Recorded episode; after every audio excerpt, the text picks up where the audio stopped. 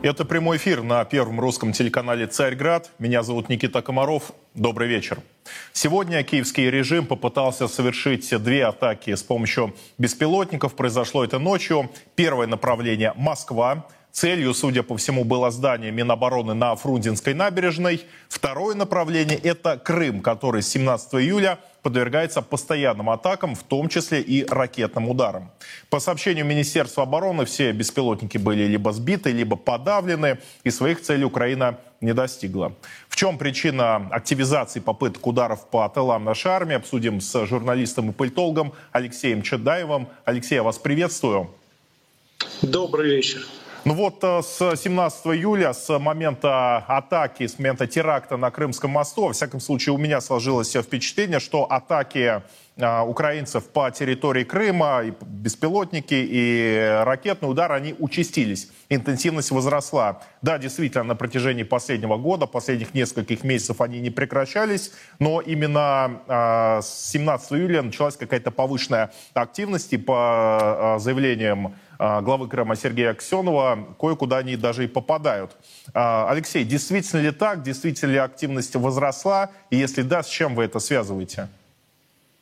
Я думаю, что при планировании крупных операций, а контрнаступление украинской армии — это крупная операция, даже если какие-то части плана э, терпят э, там неудачу, тем не менее э, другие части плана продолжают реализовываться по графику. То есть э, я думаю, что удары по Крыму в том числе и по мосту, э, и по э, складам в Крыму.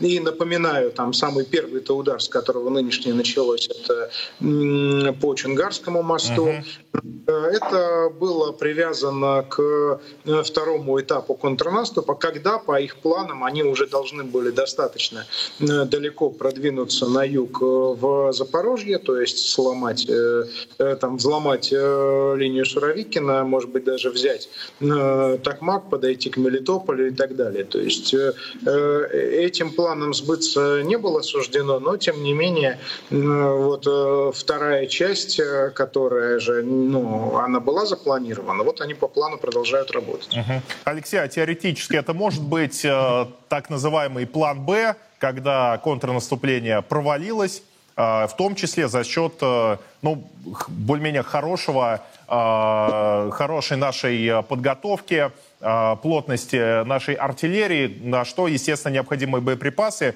И действительно снабжение было организовано на приличном уровне. Вот, может быть, они поняли, в чем наше, одно, наше преимущество заключается, и решили нанести удар по снабжению, по тыловым базам ну, есть натовская концепция, называется изоляция района боевых действий.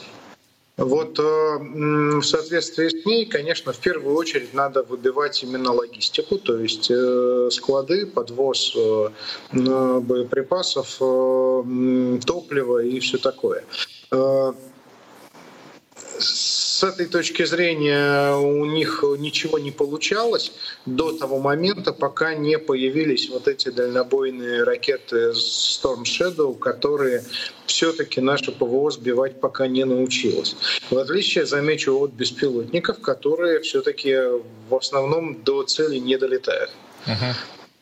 Ну, давайте теперь о противодействии поговорим. Противовоздушная оборона насколько она, а, насколько реалистично построить ее эффективность так, чтобы все основные а, районы были а, прикрыты, чтобы беспилотники, во всяком случае, до Москвы не долетали, потому что сколько там им, 500-600 километров необходимо пролететь от границы, расстояние весьма приличное.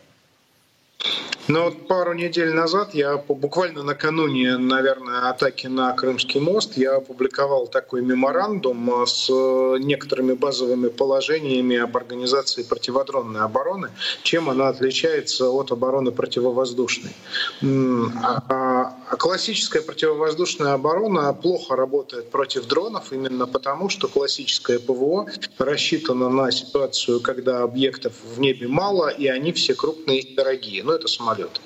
Атака беспилотников потенциально опасна тем, что объектов может быть много, и они все маленькие и относительно дешевые.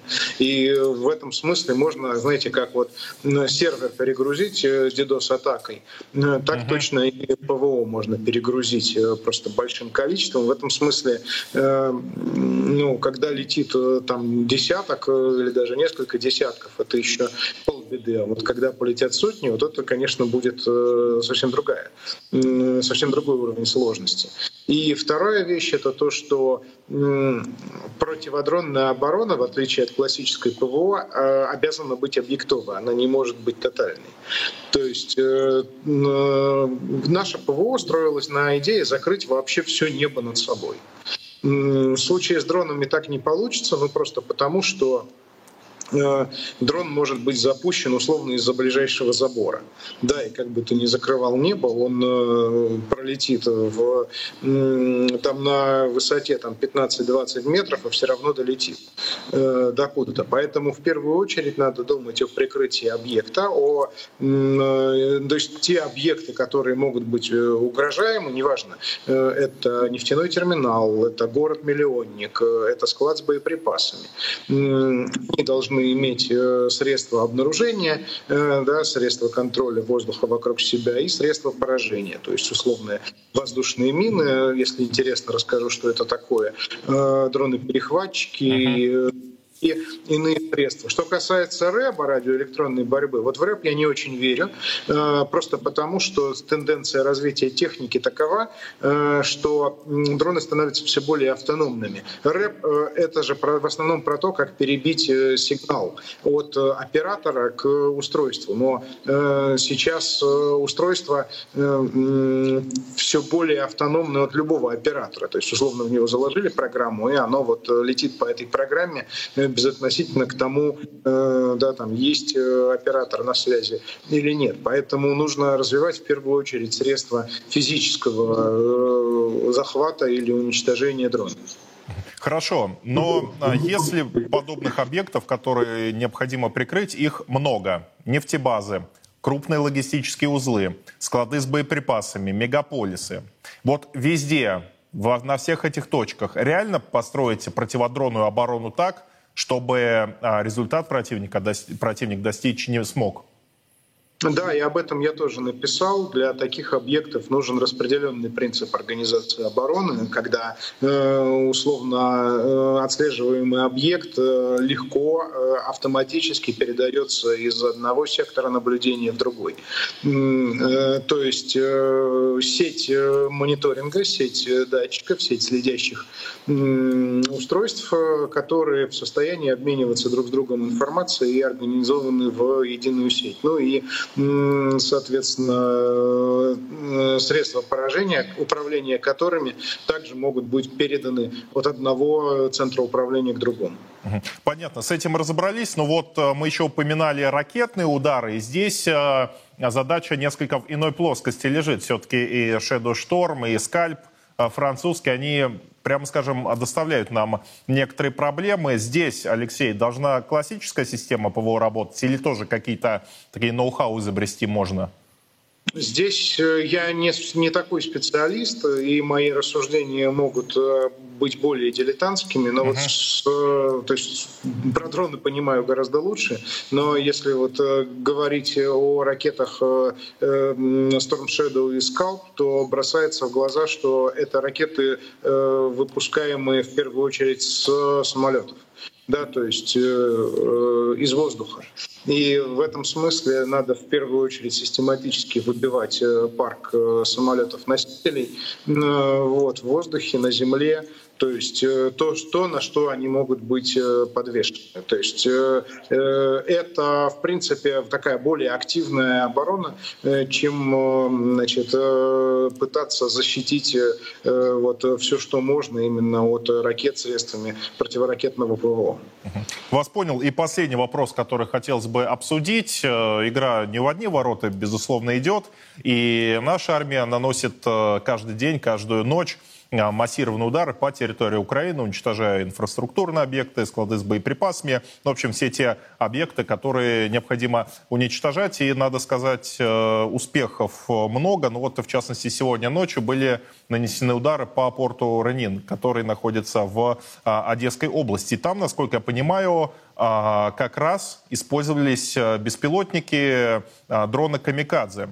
Алексей, вот вы на основе открытых данных, на основе какой-нибудь другой, может быть, информации видите повышение эффективности ударов нашими беспилотниками по объектам противника в последнее время, потому что вот вчера все Герани-2, по-моему, долетели. И с чем это может быть связано? С истощением обороны э, по противовоздушной обороны врага?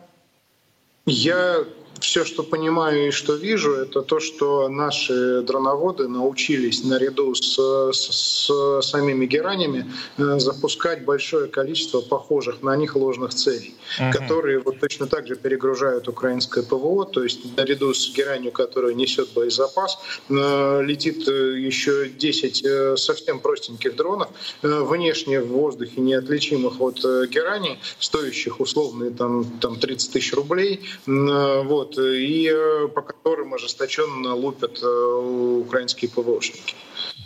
Действительно, очень интересное наблюдение. И вот я сейчас вспомнил, э, противник подтверждал данный тезис, выкладывали кадр сбития ложных целей, которые действительно стоят там 30-50 тысяч, на которые расходуются Э, ракета, э, выпущенная из ПВО стоимостью в несколько десятков тысяч э, долларов. Спасибо вам большое, Алексей. Сейчас мы тему чуть поменяем, но будем говорить примерно о, об этом же. Так, вчера Александр Лукашенко совершил визит в Санкт-Петербург, где встретился с Владимиром Путиным. Всего общение двух президентов происходит на протяжении уже полутора дней. Сегодня, вот, в частности, Путин и Лукашенко посетили Валам. Большая часть э, данного визита остается закрытой, но вот э, даже открытая часть э, вчерашней встречи, которая длилась всего лишь 13 минут, была весьма интересной. Первое, на что следует обратить внимание, это потери, которые понесла Украина в ходе своего так называемого контрнаступления. Можно прикинуть, к сожалению, сколько погибло солдат там со стороны ВСУ, когда столько техники уничтожено. Я это знаю почему? Потому что на бронетехнике мне пришлось служить офицером в свое время, поэтому я понимаю, что такое уничтожить столько БМП и, главное, хваленных этих леопардов. А, по оценкам Соединенных Штатов Америки, потери ВСУ безвозвратные, или как они называются, 26 тысяч. Больше. Это уже сейчас больше. Но вот они неделю назад оценивали больше 26 тысяч. К разговору подключается политолог, кандидат философских наук Юрий Баранчик. Юрий, я вас приветствую. Добрый вечер. Ну вот э, сейчас начнем обсуждать визит Александра Лукашенко, но в первую очередь э, какой вопрос хотелось бы затронуть? Действительно, Украина несет ну, просто колоссальные потери э, в ходе так называемого контрнаступления, которое 4 июня началось. А что Запад? Вот они предоставили какой-то объем техники, они обучали украинских военнослужащих. Результат практически нулевой. Скорее всего, даже в минус э, этот результат существенным образом ушел. А реакцию Запада здесь видно, что они планируют теперь делать? Вы знаете, я бы еще, конечно, не бил фанфары и не расслаблялся. Безусловно. Дело в том, что ВСУ, да, ВСУ еще не до конца исчерпали свой наступательный потенциал. Еще, так сказать, не все те бригады, которые они тренировали на протяжении весны, в том числе в странах Западной Европы, в Британии, введены в строй. Порядка еще 30-40% э, как бы ожидают своей очереди и участи. Вот. Но тем не менее очевидно, что тактику ВСУ поменяли, они перестали бросать в атаку э, бронетехнику, поставленную со стороны Запада, и пытаются сейчас э, решить вопрос с мясом и артиллерийскими ударами. Это первое. Второе, то, что они все-таки, на мой взгляд, еще планируют осуществить наступление на запорожском направлении, и поэтому бьют по складам, которые находятся в Крыму. То есть у них сейчас задача выбить э, наши, так сказать, склады, наши запасы артиллерийских снарядов и других снарядов, и вообще вооружений, с тем, чтобы э, был затруднительный подвоз к нашим частям воюющим на линии боевого соприкосновения. И я думаю, что в ближайшее время, ну, где-то уже июль заканчивается, но в августе, я думаю, стоит ожидать э, попытки такой э, наступления с тем, чтобы решить те задачи, которые были поставлены перед Зеленским. Потому что если, собственно говоря, контрнаступ не получится у них, то у Байдена уже у него начинается избирательная кампания через пару месяцев в октябре. И ему достаточно сложно будет оправдать перед избирателями неудачи ВСУ на фронте. Ну, и, наверное, а, в случае окончательного уже провала а, контрнаступления Соединенным Штатам не останется ничего больше того, как либо уйти с Украины, во всяком случае, существенным образом сократить а, поддержку киевского режима, либо, наоборот, ее существенным образом нарастить. И одно и другое объяснить весьма сложно будет нынешним американским властям.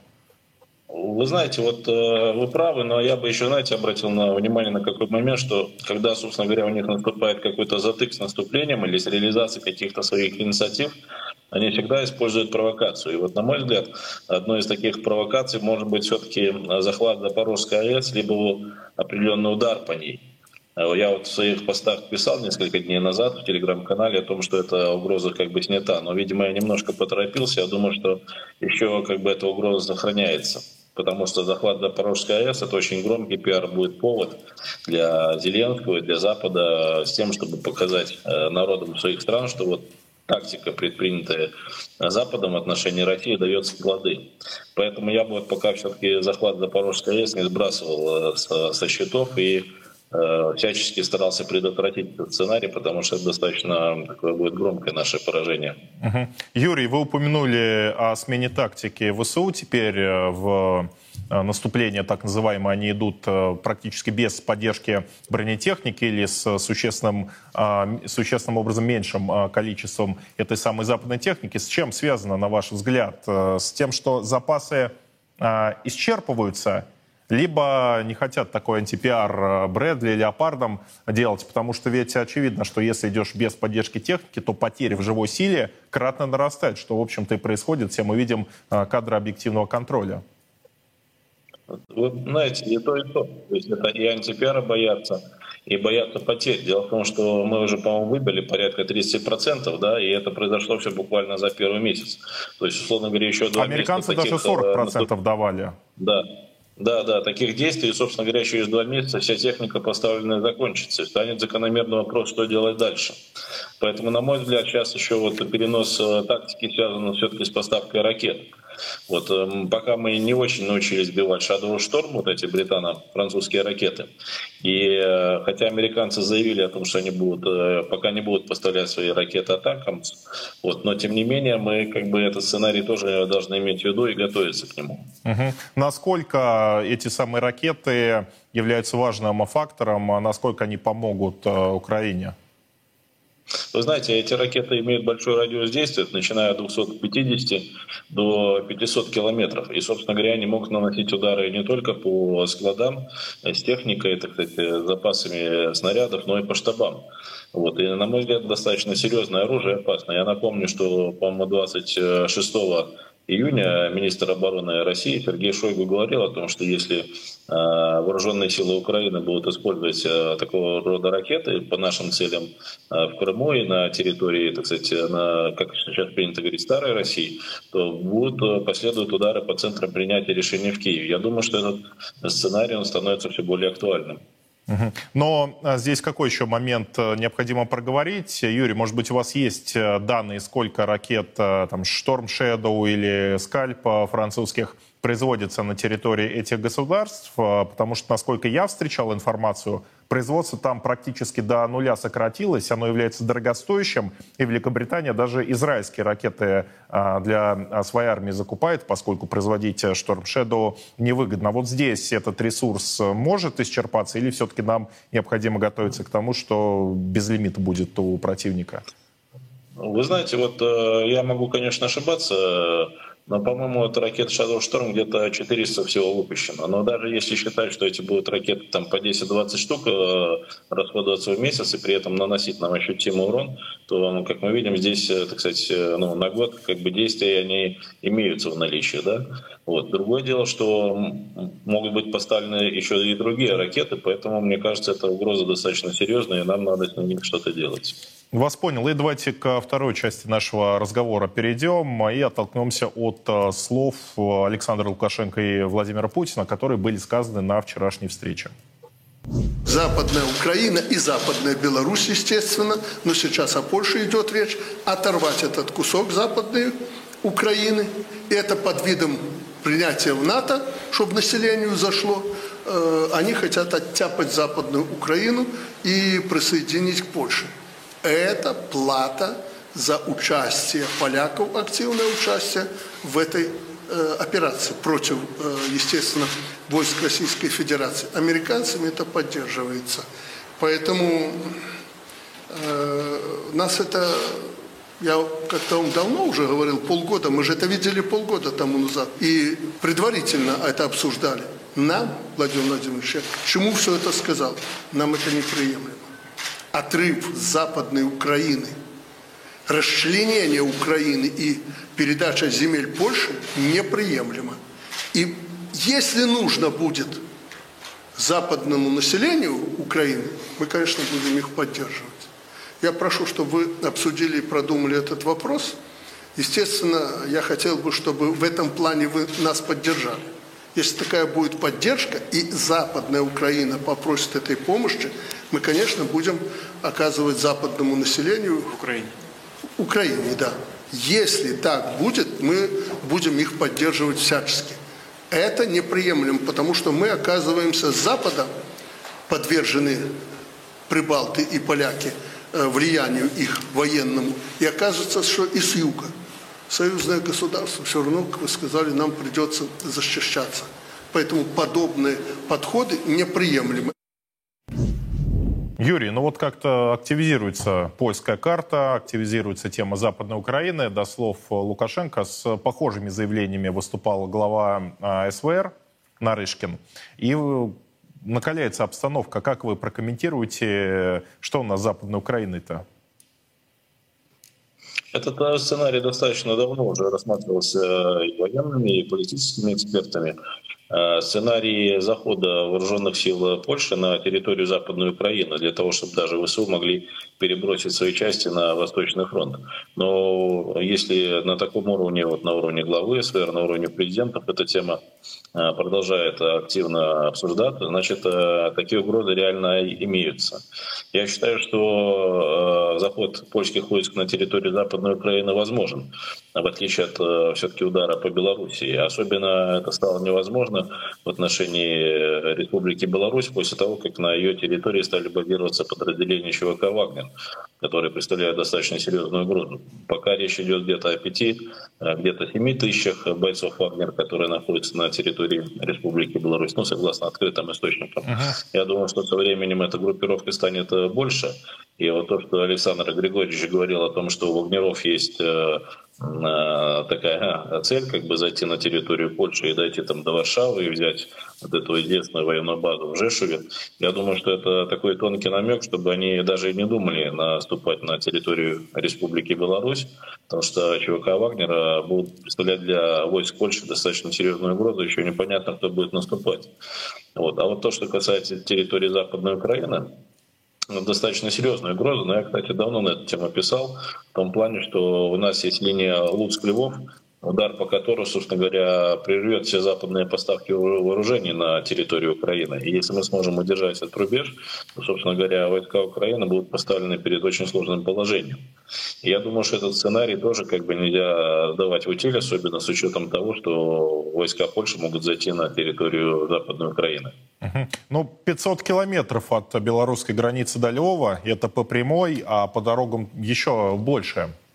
То есть достаточно такое серьезное расстояние. Да, но вы знаете, ведь э, дело как бы не в расстоянии, а в целесообразности. И ведь если бы этот удар на Львов и Луцк он будет совмещен с другими э, ударами, да, то, по сути дела, э, ВСУ окажется под несколькими ударами со стороны вооруженных сил России. И вот как они на это будут реагировать, это достаточно большой вопрос. Не могу в этом контексте не спросить про состояние вооруженных сил Белоруссии. Сколько насчитывает армия, насколько она а, профессиональна, как комплектуется, какое вооружение стоит. Ну вот если кратко тезисно обозначить, вот что с белорусской армией у нас? Вы знаете, вот, э, к сожалению, в отличие от России, где э, очень значительная доля контрактников, белорусская армия носит в основном призывной характер. И я сейчас боюсь ошибиться, но срок службы в Беларуси где-то, наверное, год сейчас составляет, может быть, полгода.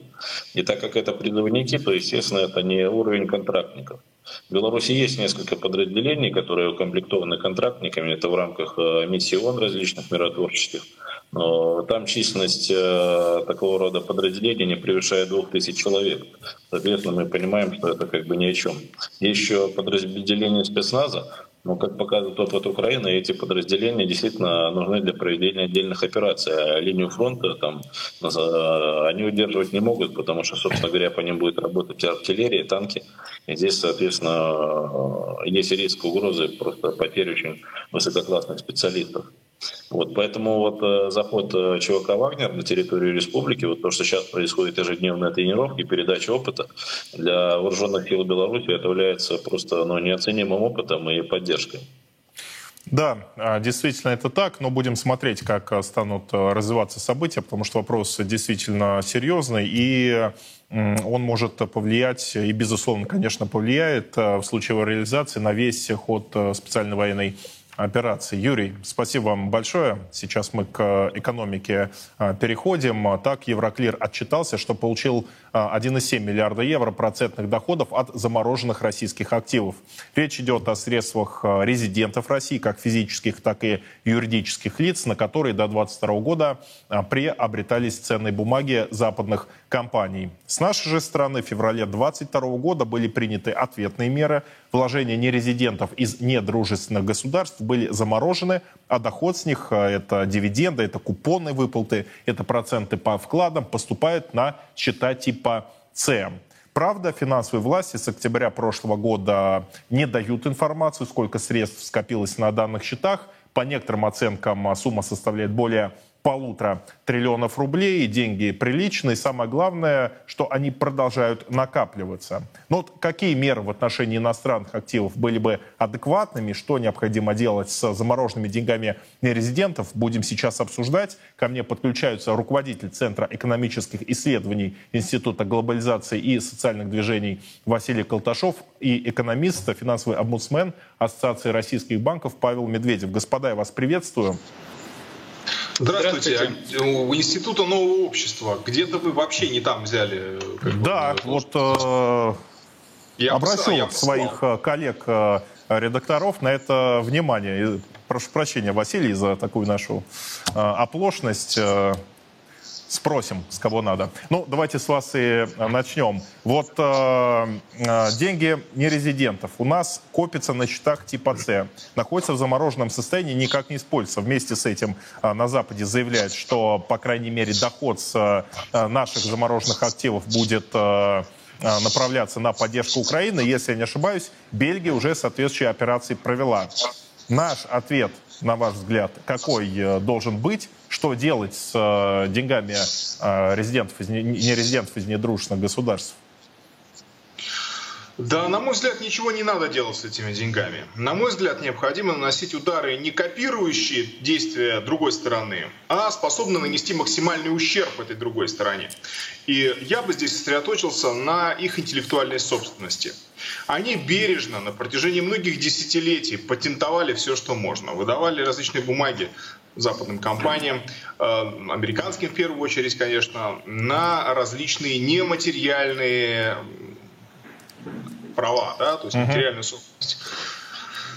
Поэтому уже очень долго, очень много времени напрашивается мера освобождения интеллектуальной собственности недружественных государств которые прибегают к тем или иным мерам, которые мы оцениваем как недружественные санкционные. Да, у нас есть эти страны в перечне правительства, с самого начала санкционной войны, новой фазы санкционной войны 22 года в перечне правительства, перечень недружных государств. На этом основании нужно просто брать и освобождать эту интеллектуальную собственность, объявляя ее на территории Российской Федерации более не собственностью. Ну, как не собственностью является, например, латиница, угу. кириллица, или арабские цифры. Ну вот они не собственность, понимаете, никому не принадлежат, просто пользуемся, и все, кто хочет, э, зарабатывает он бухгалтера. Вы представляете, как они обогатились за тысячелетия, которые, это не собственность, да, арабские цифры, как бухгалтера, сколько они зарплаты получали, сколько денег, да, и бизнес вообще на этом выстроился. А, а был бы собственник у арабских цифр, вот бы нам пришлось тяжко. В общем, надо избавляться от их привилегий, которые мы здесь терпим. Э, избавляться от присутствия компании Microsoft, например, в российских госучреждениях, потому что у нас тотальное господство Microsoft. Кто-то же ее лоббирует, эту компанию. Поэтому вот вопрос исключительно к деньгам сводить неправильно. Вас понял. Ну, при реализации вашего э, предложения Россия может стать таким э, всемирным хабом, где э, интеллектуальной собственностью западных компаний могут пользоваться и представители других государств из Азии, Африки, Латинской Америки инвесторы, самое главное, что угодно вы можете производить, э, копируя западные продукты, и это абсолютно законно, потому что если мы считаем, что это законно, значит это законно. Если они считают, что могут забрать российские деньги суверенные, да, и передавать их э, вот этому бандеровскому государству, и они считают, что это законно, ну мы тоже вправе очень многие вещи сделать вполне законно. И, ну, если говорить уже о собственности, да, западных компаний, то, ну, наверное, можно будет пойти на меры, направленные там, на, э, может быть, не признание там, незаконным э, тех или иных экономических структур да, западных, я не знаю, то есть на территории Российской Федерации. Может быть, и, и доводить дело до заморозки имущества полного, да, вот тех компаний, которые особенно не знают, вышли они, не вышли. То есть можно а принять себе, но это все вторично, это нанесет им микроскопический ущерб по их меркам. Вас а вот если ударить по слабому месту, по по нематериальным, нематериальным привилегиям, вот это будет больно. Да, действительно, предложение интересное. Павел, а, ну вот, а, если возвращаться к замороженным деньгам нерезидентов, если возвращаться к нашим замороженным активам, у меня, во всяком случае, складывается впечатление, что а финансовые власти, Центробанк, с одной стороны, Министерство финансов, с другой, ведут себя как-то слишком э, пассивно при решении того вопроса, что же делать с этими деньгами. До апреля они, по-моему, вообще нигде не находились в НРД, если я не ошибаюсь. С апреля они попали под управление агентства по страхованию вкладов. Суммы поступают на счета типа С гигантские – Э, их можно было бы, на мой взгляд, использовать для развития нашей экономики, э, вкладывая в э, проект реального сектора. А Тем не менее, что-то мы ждем, что-то мы как-то не особо смелые в этом вопросе. Действительно ли это так, либо какой-то хитрый план есть у Банка России, у Министерства финансов, у иных ведомств по отношению к этим деньгам? Э, Никита, вот беда. Я вас очень хорошо слышу, а Василий не слышал совсем. Поэтому то, что я сейчас буду говорить, совпадает с его мнением или нет, я не знаю. Мы иногда с ним встречаемся, он в личной беседе мне потом скажет, э, противоречил я ему или нет. Я думаю, что те решения, которые принимает Центральный банк, например, вполне рациональны, потому что что бы мы ни делали с теми деньгами, которые иностранными деньгами, которые находятся на нашей территории, это на судьбу денег, которые зависли э, в Евроклире и, и так, да, Павел, вы прервались, сейчас все хорошо. Э, с другой стороны,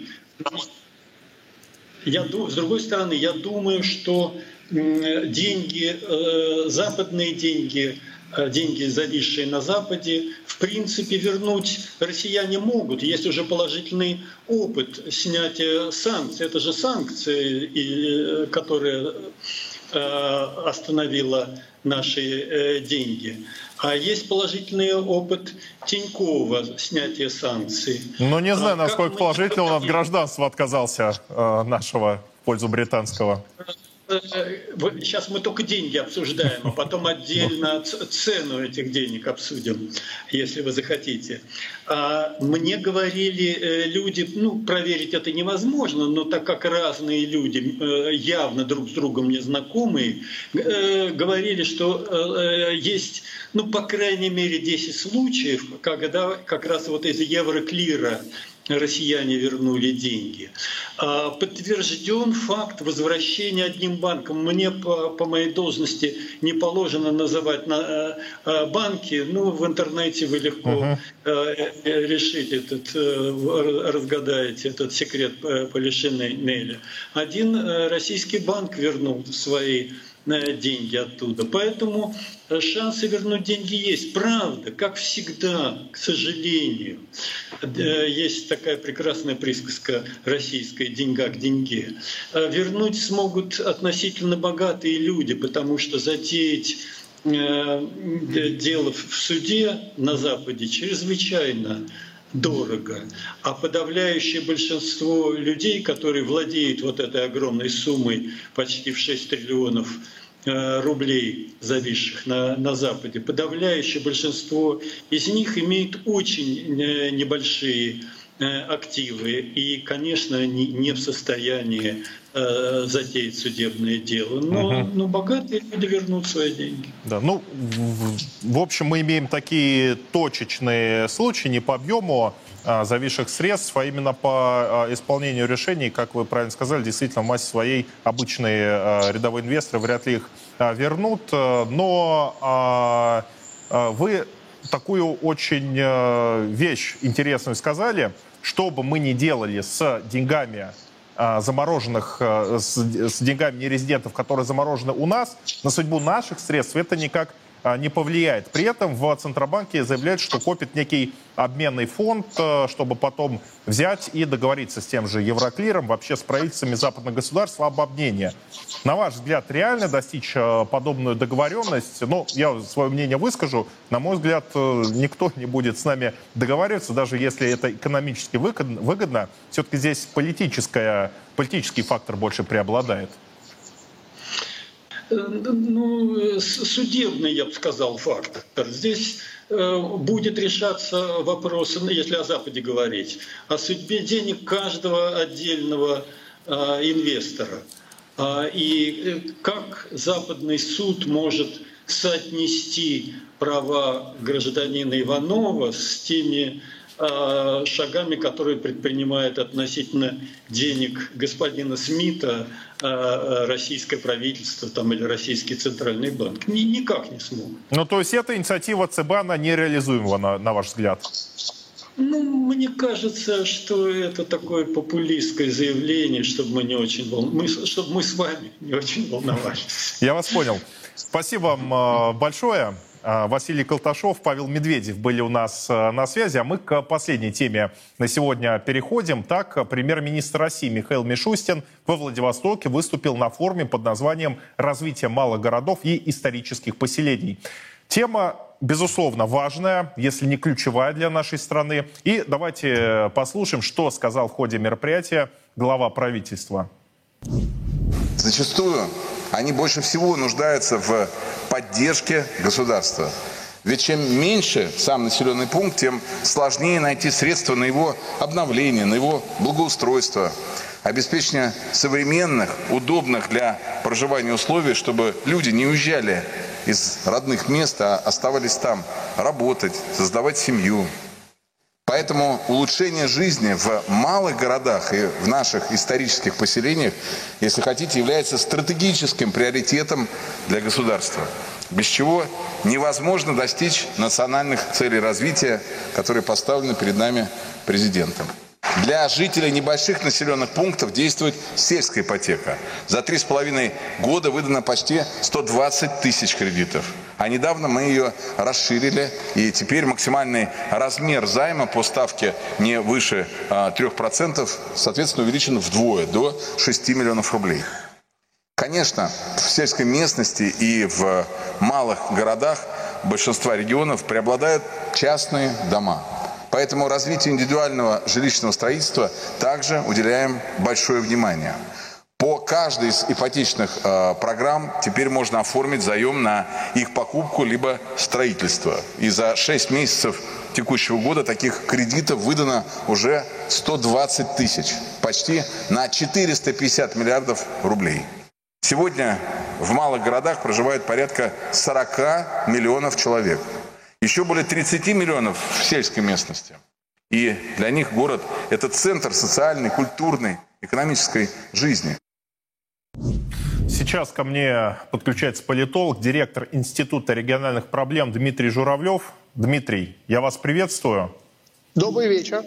А, ну, вот малые города, тема важнейшая. А, Мишустин с достаточно такими правильными и полезными заявлениями выступил. И здесь я не могу не вспомнить заявление Валентины Ивановны Матвиенко, которое случилось на прошлой неделе, где она призвала отказаться от политики агломерационного развития и перейти к такому всестороннему развитию, уделять э, приоритетное внимание малым городам, сельской местности, пригородам. При этом, что я хочу отметить, а вот э, до 23 года, по крайней мере, у меня такое впечатление сложилось, несмотря на а, некоторое количество программ по поддержке малых городов и села. А, были у нас э, соответствующие корпорации по развитию малых городов, или как там они назывались, уже а, не помню. Результат на федеральном уровне, он все-таки положительным его назвать нельзя. Отдельные проекты были реализованы, но малые города так и не стали э, притягательными центрами для жизни. Вот сейчас,